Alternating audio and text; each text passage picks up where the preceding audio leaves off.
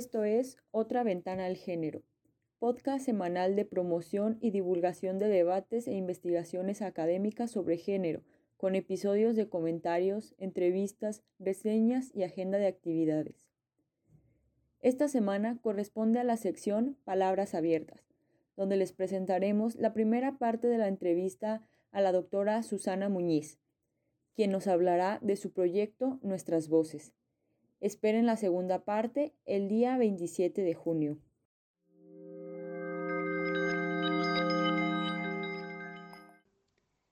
Hola a todas y todos. Les doy la bienvenida a este nuevo episodio de Otra Ventana al Género. En esta ocasión he referido a nuestra sección Palabras Abiertas relativa a entrevistas. Nos encontramos con la doctora Susana Muñiz, coordinadora del Centro de Estudios de Género y responsable del proyecto Nuestras Voces, encuesta universitaria de género, quien nos va a contar a detalle cuestiones interesantes a propósito de este proyecto de levantamiento y de realización, diseño y ejecución de esta encuesta que procura recabar datos de la comunidad universitaria de nuestra UDG a propósito de concepciones, prácticas, eh, representaciones en torno al tema de género. Vamos con ella. Hola Marisa, muchas gracias por la invitación a la entrevista. Hola Susana, bienvenida eh, a este podcast. Muchas gracias por aceptar platicar acerca de tu experiencia coordinando este proyecto de encuesta. Lo primero que quisiera preguntarte, eh, que puede parecer una, una pregunta evidente en el sentido de que el tema está muy presente en las discusiones de diverso corte, académicas, sociales, etc., es de dónde sale la idea de esta encuesta o de dónde sale pues justamente ahora. Bueno, fue una idea muy interesante que emerge del propio estudiantado que está en la Federación de Estudiantes Universitarios. Después de, como tú sabes, ellos eh, aprobaron su protocolo para la prevención, la atención, sanción y, eliminación de la violencia de género. Y enseguida vimos en la universidad también las reformas eh, que terminaron con el nuevo reglamento y con el protocolo el 29 de junio del 2021. Y si tú te acuerdas, antes de llegar a ese momento de esas reformas, hubo una serie de foros donde se discutió el borrador del protocolo. En el contexto de estos foros, que si no me equivoco fueron durante el semestre, del primer semestre del 21, había una efervescencia por la discusión acerca de este instrumento y de qué eran las acciones o cuáles eran las acciones institucionales que deberían de hacer para abordar de una manera más contundente el tema de la violencia. Y las estudiantes y los estudiantes lo que me reportaron es que decían, bueno, pero ¿cómo vamos a empezar a definir eh, eh, las acciones institucionales si no tenemos una idea más firme acerca del estado de la cuestión, ¿no? Entonces se planteaban ellos una urgencia, tenían, expresaron una necesidad de por qué no vamos tratando de, eh, desarrollar un instrumento, una encuesta, para que nos podamos dar una idea del tamaño del problema en la universidad. Entonces, ellos se aliaron, la Federación de Estudiantes Universitarios, o buscaron un acuerdo con una asociación civil que se llama Sumando Vidas, y juntos bocetaron un primer cuestionario. Y después, este primer cuestionario, se acercaron conmigo en el Centro de Estudios de Género para pedirme mi opinión. Entonces, bueno, yo revisé el cuestionario que me parecía que tenía algunos puntos muy interesantes, pero que necesitaba un trabajo más formal, ¿no? De parte de quien tuviera más experiencia en el desarrollo de este tipo de estudios. Yo les propuse que montáramos un equipo académico, estudiantil y de las personas que quisieran participar este, para hacerlo más en forma y con un paso más firme. Esto fue por ahí de la Semana Santa del año pasado. Entonces eh, me dijeron que estuvieron de acuerdo y me di a la tarea de y tocar puertas, de empezar a invitar al Centro de Estudios Estratégicos para el Desarrollo, a la Cátedra UNESCO de Liderazgo, Género y Equidad, ¿no? Invité también a un par de expertas externas, una era la doctora Lourdes Angulo y la otra era Eva Gisela Ramírez, quien tiene, pues ahora es, eh, em, ¿cómo se dice?, consultora de la ONU, pero que tiene 20 años de experiencia nada más y nada menos que en la ENDIRE, ¿no? Y así también toqué puertas con muchos otros académicos y académicas de la universidad a quienes invité a formar parte de un comité de trabajo, ¿no? Algunos se sumaron, algunos por cuestiones de tiempo ¿no? y de carga laboral, eh, aceptaron darme sus observaciones, sus recomendaciones, sus sugerencias. Entonces tuve muchísimas llamadas telefónicas, ¿no? Eh, conversaciones de chat, mensajes de correo electrónico y montamos este primer comité que empezamos a trabajar por allí, ¿qué te diré?, de mayo del 2021. En ese momento, eh, cuando instalamos el comité, lo que yo les invité era a la preparación de este proyecto, empezando por la definición de los objetivos y de las áreas temáticas que eran de interés, y luego empezar a trabajar en los elementos conceptuales y la definición de una ruta operativa y, metodológica. Entonces, también les propuse una dinámica de trabajo a este comité, donde acordamos sostener unas reuniones regulares, ¿no? Y nos pusimos manos a la obra, y así fue como surgió la encuesta. En ese primer momento, eh, Todavía no alcanzábamos a prever cuándo la íbamos a poder concretar. Estábamos hablando de mayo del 21. Estaba por terminarse el semestre. Nos quedó claro que quizá para el fin del semestre ya no iba a ser posible.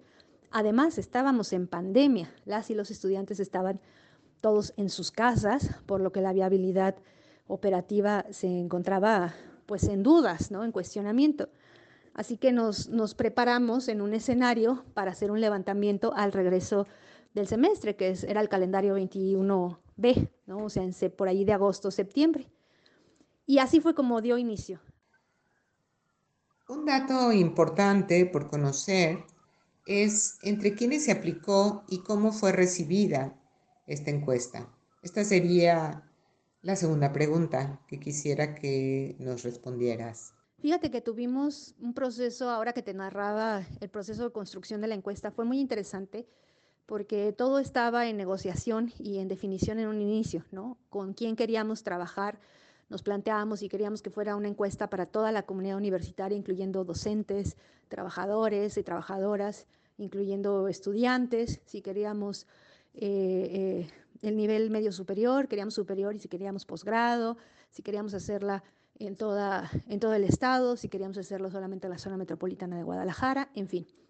Después de muchas discusiones, haciendo una valoración de la factibilidad y de nuestras propias capacidades, decidimos irnos a, diseñar una encuesta pensada para estudiantes y originalmente en medio superior, licenciatura y posgrado. Entonces, con eso en mente, pues nos dimos a la tarea de establecer cuál era el universo eh, al que pudiera aplicarse y establecer una muestra probabilística. Y tuvimos que tomar muchas definiciones metodológicas. Pero bueno, en respuesta a tu pregunta, es una encuesta dirigida o pensada para las y los estudiantes de nivel medio superior y al final logramos concretar con nivel de licenciatura. Ya en el momento operativo, cuando estábamos haciendo el levantamiento, tuvimos que sacrificar el área de posgrados porque por las características de cómo se toman los posgrados, quiénes están en las aulas, etcétera, sencillamente no tuvimos condiciones operativas para poder extendernos y llegar a la profundidad eh, y a la extensión que originalmente nos planteamos. Entonces quedó estudiantes de preparatoria y estudiantes de licenciatura.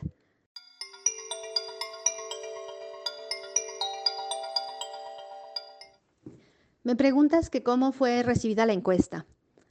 Fíjate que en términos generales, y te digo mi apreciación personalísima, yo creo que tuvimos una muy buena recepción. Yo me siento muy satisfecha y muy orgullosa de la comunidad que nos, nos recibió, porque hablo no solamente del estudiantado, sino del profesorado, del personal directivo, administrativo, es decir, de toda la estructura de la universidad, que digamos se dio un fenómeno de, concertación, de, de, acuerdo y de coordinación que nos permitió llegar a las escuelas en el momento del levantamiento y disponer de prácticamente todas las facilidades que necesitáramos para ejecutarlo.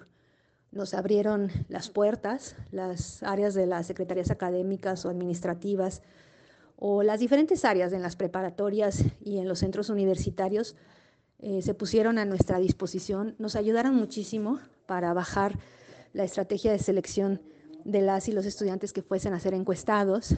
Convocaron a su planta de profesores, a sus primeros contactos, en el caso de los bachilleratos, a las y los orientadores educativos, para que nos dieran el apoyo, ¿no? Y entonces creo que por parte del funcionariado y de las y los docentes, de manera general, evidentemente hay, hay una gran heterogeneidad, pero de manera general tuvimos una respuesta muy positiva.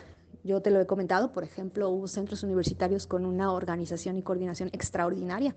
me viene a la mente el eh, CUNORTE, por ejemplo, ¿no? que nos dio muchísimas facilidades. Cutonalá también nos apoyó bastante en general. Podría decirte que en general visitamos 70 sedes entre centros universitarios y bachilleratos y de manera general este, creo que fue una buena recepción. Y de parte de las y los estudiantes también tuvimos una buena aceptación. La invitación al finalmente que les hicimos era voluntaria. Les decíamos que era completamente anónima, cuáles eran los propósitos del estudio, cómo sería la dinámica, ¿no? que ellos tendrían que ser llevados a un laboratorio de cómputo en donde llenarían la encuesta. Les aclarábamos que podría tomar una hora contestar la encuesta, ¿no? Y todas las consideraciones que se deben de hacer con las personas que son informantes. Y la verdad es que yo no tengo registro de alguna persona que se haya negado, ¿no? O que haya, este, em, de alguna manera que, que, no haya sido bien recibida. Evidentemente estamos hablando de 7.500 encuestas. Entonces, sin duda alguna, si tenemos anécdotas de algunos y algunas estudiantes que consideraron que había elementos de la encuesta que eran más que perfectibles, ¿no? y que algunos con una, una vocalidad y una posición más crítica y otros simplemente a manera de sugerencia. Por ejemplo, hubo por ahí alguien de CUSEA, ¿no? que sí comentó que no le había gustado para nada la encuesta. ¿no? Hubo una compañera eh, también en, en Cooks eh, que le parecía que deberíamos de haber especificado el término mujer cisgénero, hombre cisgénero dentro del catálogo de las identidades que eso fue parte de las discusiones conceptuales que tuvimos y conceptuales y operativas también, eh, que ya te contaré. Pero digamos que a grandes rasgos tuvimos una respuesta muy positiva. De hecho, nos dimos a la tarea de cuando hacíamos el levantamiento, a la salida de la encuesta, a algunos o algunas estudiantes les preguntábamos eh, si querían decirnos un poco su opinión de cómo se habían sentido en la encuesta y qué les había parecido, ¿no? y las, el tipo de, de, comentarios que nos hicieron era que les parecía muy importante, que les había parecido interesante, que les había parecido muy completa. Hubo quien les pareció incluso eh, densa o pesada en el sentido de, del aspecto de las circunstancias que podrían ser íntimas que estaban siendo indagadas en la encuesta. Y decían, esto para mí fue difícil. Incluso que nos decían, me confrontó con cosas que que yo ya he sabido, pero que me sentí con la confianza, me sentí con la seguridad de decirlo. Algunos hablaban hasta en términos de cierta liberación, ¿no? Decir, bueno, por fin pude decir las cosas como yo las pienso, porque era anónima. Entonces, este, pero en general recibimos muy buena retroalimentación del estudiantado y por supuesto te compartiré algunos de los audios que tenemos capturados de, de estos ejercicios. ¿Qué les pareció la encuesta y cómo se sintieron al contestar? De repente había unas preguntas que me causaron, o sea, que eran un poco incómodas, pero pues todo estuvo bien. Me sentí muy bien, realmente pude sacar varias cosas que tenía guardadas y que de alguna u otra forma necesitaba sacar y por medio de, de esa forma me sentí muy cómoda ya que fue anonimato y estuvo muy bien. Al principio cuando preguntan la parte de la identidad de género, el separar a mujeres como mujeres y mujeres trans es violento y siendo una encuesta de violencia es como tres pesos de madre, por favor, porque si se necesita esa separación por cuestiones de algo específico, pues tendría que ser mujer cisgénero de mujer transgénero, porque si no, es violento y en una encuesta de violencia. Muy bien, muchas gracias por la respuesta, Susana. Ahora me gustaría que nos contaras qué información podemos esperar de sus resultados, acerca de qué temas. Bueno, mira, la encuesta es una encuesta muy ambiciosa en la que abordamos una, una diversidad de temas. Fundamentalmente está centrada en la violencia de género contra las mujeres. Digamos que ahí está el corazón de lo que nos interesa saber. Queremos saber cuál es la prevalencia de estas violencias entre el estudiantado. Y esto es muy importante porque digamos que este dato lo tenemos a nivel estatal, que es lo que produce la ENDIRE, ¿no? Y hay algunos estudios a nivel municipal, por ejemplo, la encuesta del área metropolitana de Guadalajara, que también produce en ese nivel de territorio, pero no disponemos al nivel de la universidad un estimado de la prevalencia de estas violencias, más allá de lo que las denuncias o las quejas por violencia puedan haber llegado a la Defensoría de Derechos Universitarios o las que vayan a llegar a partir del nuevo protocolo a través de las y los primeros contactos. Entonces, esto nos revela la magnitud de la situación, ¿no? Em, digamos que captura, además de la gente que presenta una queja, la cifra negra de todas las instancias de violencia que nunca fueron denunciadas. Y abordamos en, el, en las violencias las, diferentes tipos de violencia, violencia física, sexual, psicológica o emocional, económica, etcétera. Y también la abordamos en los distintos ámbitos. Nos enfocamos sobre todo la violencia en el ámbito escolar, ¿no? Y ahí hacemos una indagación de seguimiento de quién es la persona agresora, del contexto espacial en donde ocurrió y del seguimiento de denuncia. Pero eh, también abordamos la violencia de pareja, por ejemplo, la violencia laboral para aquellos y aquellas que tengan un empleo remunerado, la violencia en el ámbito comunitario, la violencia en los medios electrónicos, en, a través de, medios digitales. Eh, eh, abordamos también eh, la violencia política, que es una violencia que rara vez se, se explora, y abordamos también la violencia por motivo de la diversidad de orientaciones sexuales y, e identidades de género. Digamos que ese es el paquete más amplio y más grueso. También queremos eh, saber cómo está o qué piensa el estudiante en torno a una serie de temas, cuáles son sus actitudes, sus valores, eh, qué piensan acerca de temas como el género, como el feminismo, ¿no? Eh, entre otros, otros temas. Y también queremos saber el nivel de conocimiento que tienen en este momento acerca del nuevo protocolo y las disposiciones que ha tomado la Universidad de Guadalajara y el nivel de confianza institucional que tienen en la universidad para que se resuelvan los asuntos de la violencia de género. También hay otros temas, eh, ya digamos en, menor medida. Un gran tema importante es el tema de, la masculinidad, ¿no?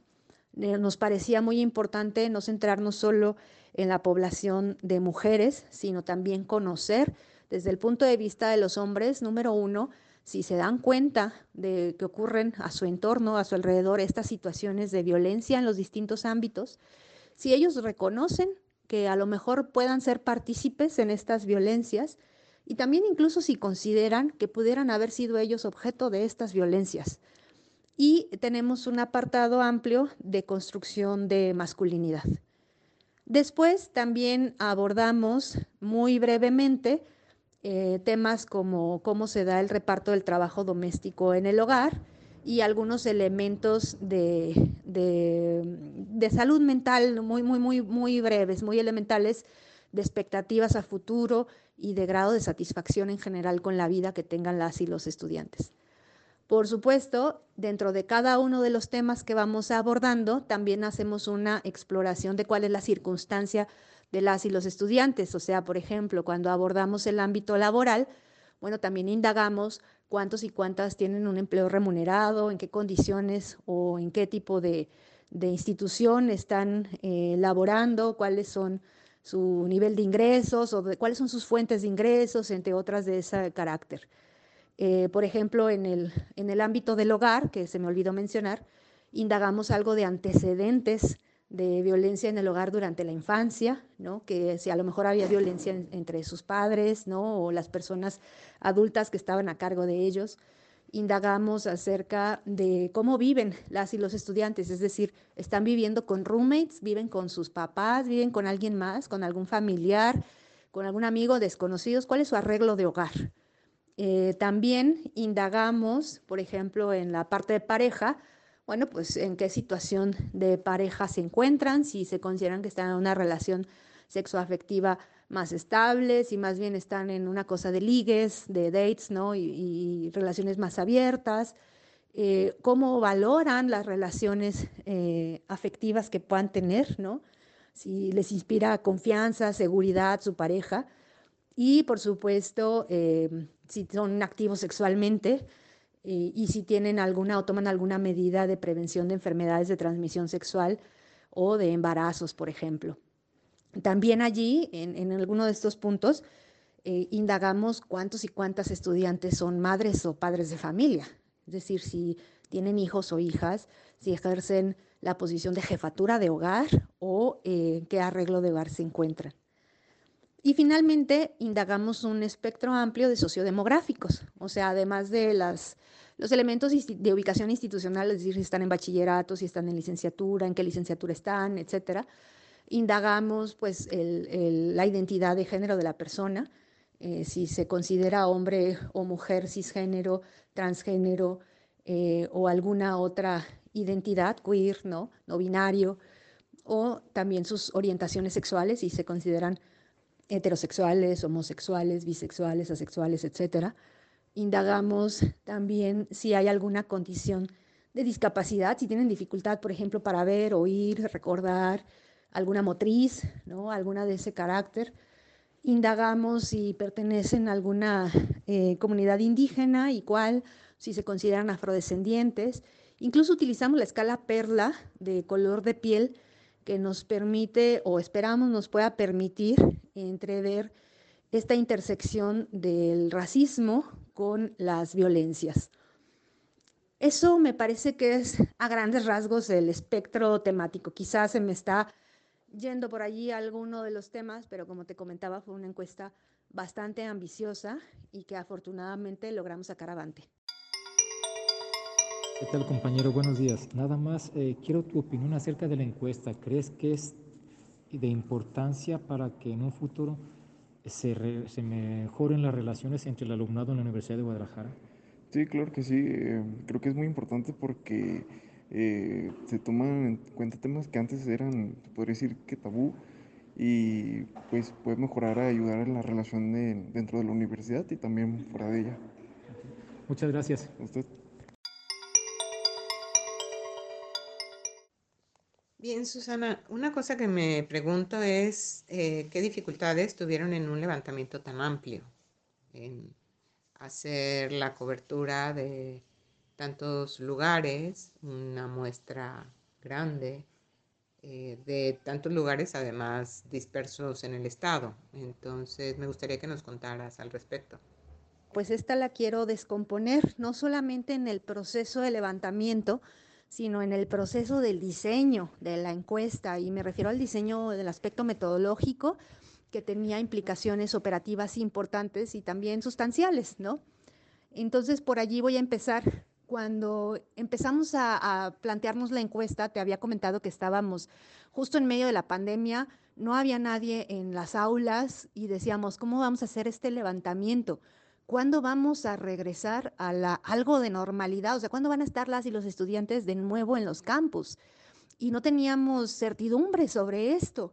Entonces, en ese momento decíamos, tenemos que plantearnos un escenario alternativo porque no sabemos para cuándo va a estar esta pandemia o si se va a quedar o qué va a pasar. Y entonces primero intentamos explorar de qué pasa, cómo podemos hacer una encuesta entre estudiantes que no requiera esta estrategia de ir a las aulas. Y eh, exploramos la posibilidad de hacer una encuesta puramente digital, ¿no? Y ahí había dos opciones. Una era a través del envío masivo a los correos institucionales de las y los estudiantes e invitándoles a contestar la encuesta. Muy rápidamente descartamos esta posibilidad porque por los antecedentes que tenemos en la propia Universidad de Guadalajara y de los trabajos de los mismos miembros del equipo, era prácticamente eh, pues una, un intento desperdiciado. O sea, las encuestas donde tú les mandas un correo electrónico tienen una tasa de respuesta bajísima.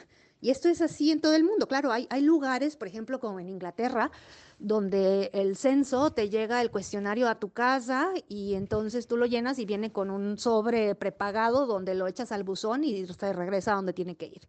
Y claro, pero qué esperanzas de que pudiéramos hacer algo así.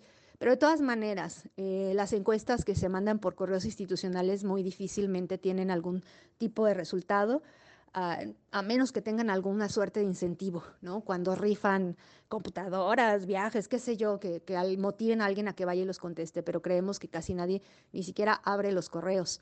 También encontrábamos, y esto te lo digo, digamos, por conocimiento ordinario, no algo metódico ni una investigación, que hay muchos estudiantes que, que tampoco ni siquiera conocen o manejan sus cuentas institucionales, o sea, se mueven ellos con Gmail, se mueven con sus cuentas personales de Hotmail, etcétera, y por ahí la cuenta institucional, pues no sabemos si se acuerdan de ella. Entonces, rápidamente pensamos que esa no podía ser la vía. Pensamos una estrategia muy eh, convoluta, no muy este, mm, pues retorcida, si quieres, eh, para hacerlo a través de las coordinaciones y por medio de los contactos del profesorado que estaba, esperábamos en contacto eh, a través de las clases virtuales, es decir, sí hay contacto de las y los profesores con sus estudiantes en sus classroom, ¿no? a través de los chats, grupos de Meet, pero también encontramos en una primera exploración que había una gran heterogeneidad de cómo las y los profesores estaban dictando sus clases durante ese periodo y no teníamos ninguna certeza. Y tercero, dijimos, bueno, ¿qué pasa si hacemos una encuesta masiva, pública, donde a través de estrategias de comunicación y de redes sociales la lanzamos, o sea, le damos muchísima difusión en redes para que con un link eh, las personas puedan entrar?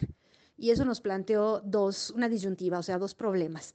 Por un lado, hacer una encuesta masiva, o sea, decir, vamos a difundir el link, hacemos ruedas de prensa y le damos por esa vía, ¿no?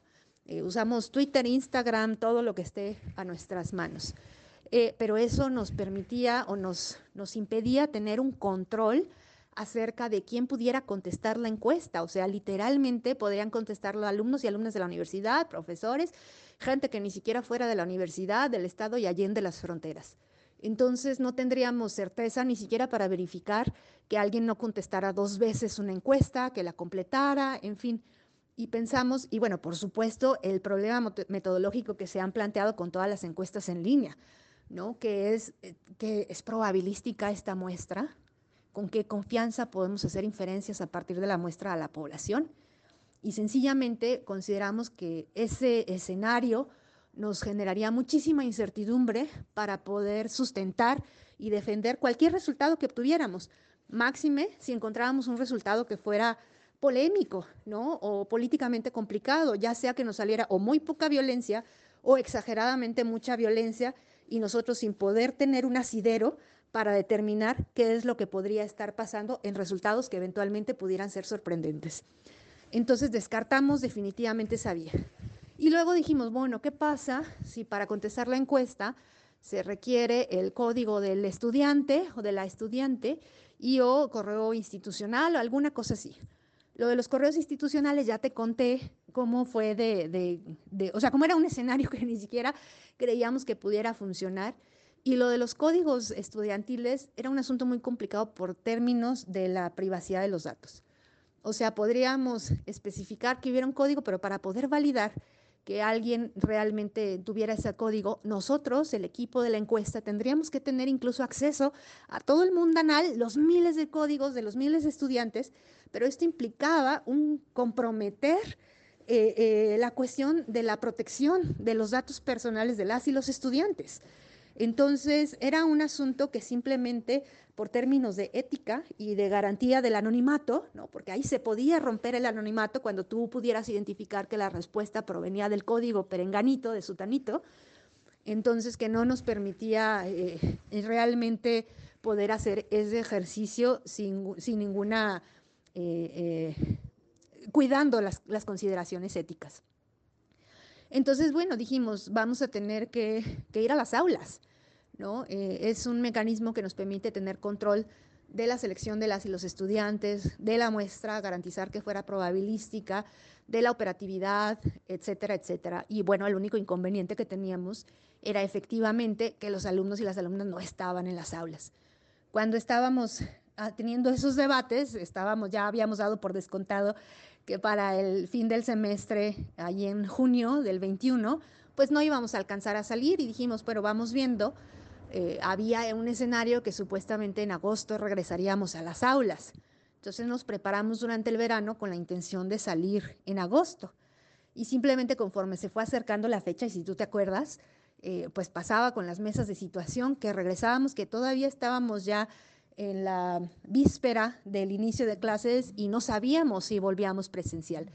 Después de que vino agosto, se recorrió a septiembre y todavía dijimos, bueno, a lo mejor en septiembre podemos hacer el levantamiento. Llegamos a septiembre y no ocurrió. Y en ese momento teníamos la esperanza de que volviéramos a las aulas para el inicio del semestre del 22.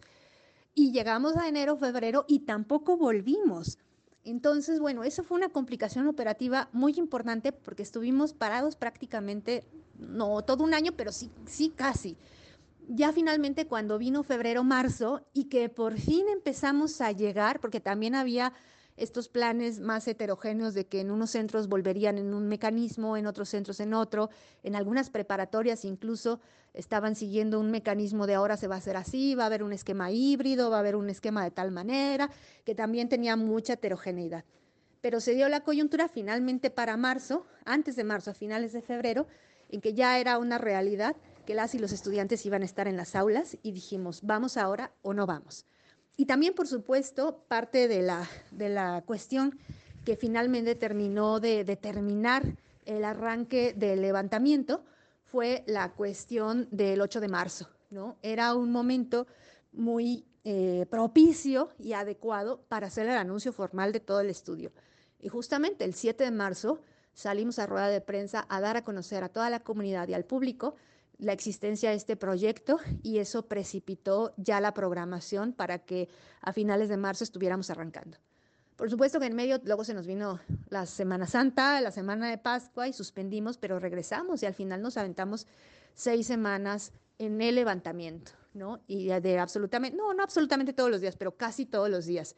Obviamente hubo días que era día del maestro, era día de la madre, era día de no sé qué, ¿no? Feriados que no los contábamos en ese momento, ya cuando estábamos en el levantamiento, también ocurría que estaban siendo los informes de los rectores y que había una serie de actividades en los centros universitarios o en las preparatorias a las cuales nos teníamos que acoplar. Entonces, imagínate, estábamos hablando de que queríamos llegar a más de 70 espacios y había que organizar de una manera milimétrica en un mallado que si yo te mostrara el Excel de la programación era una cosa terrible o sea, de todas las escuelas, de las muestras que requeríamos por cada escuela, que cuadraran las fechas, que cuadraran las posibilidades nuestras para poder ir, porque estamos hablando de todo el territorio. Entonces, bueno, y luego acordábamos alguna fecha y nunca faltó alguna circunstancia, algún imprevisto en que la escuela nos avisaba, oye, no se va a poder, lo podemos hacer pasado mañana, ¿no? Alguna cosa así. Y nosotros ya con la programación cuadrada, ¿no? Y retacada, de manera que teníamos muy poco margen. Entonces, de hecho, nuestro plan original era hacerlo en cuatro semanas y nos extendimos a seis semanas por estos ajustes. Cooks Belénes, ¿qué les pareció la encuesta y cómo se sintieron al contestarla? En lo personal, para mí fue algo fuerte porque me, me, hizo volver a revivir ciertas cosas que yo había vivido, volver a recordar que también yo sufrí violencia y que incluso aquí en la universidad yo detecté que esa violencia que sufrí, pues le pude nombrar violencia, porque yo lo había dicho de, pues sí, sí nos peleamos, pero no, no pude decir que esta persona me violentó y aquí descubrí que me violentó. También asimismo, pues recordé cosas de, de mí de chiquita que no recordaba y también como la educación que yo vi es, yo viví es una educación que yo no le daría a mis hijos, que, que hay otros tipos de educación, en eso también me hizo pensar. Y como también estoy muy contenta de cómo lo hicieron bastante inclusivo, creo que es algo que también debemos de tomar en cuenta porque también necesitamos abrirle más espacio a otras personas con otras este, características, no encerrarnos como al ella, él, también a los ella, a les entonces estoy bastante, bastante bien con la encuesta. Gracias, amiga.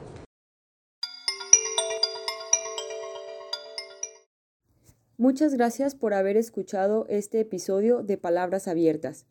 Síguenos en nuestras cuentas en redes sociales, en Instagram como Otra Ventana al Género, unido y sin acento, en Facebook Otra Ventana al Género y en Twitter arroba otra-ventana.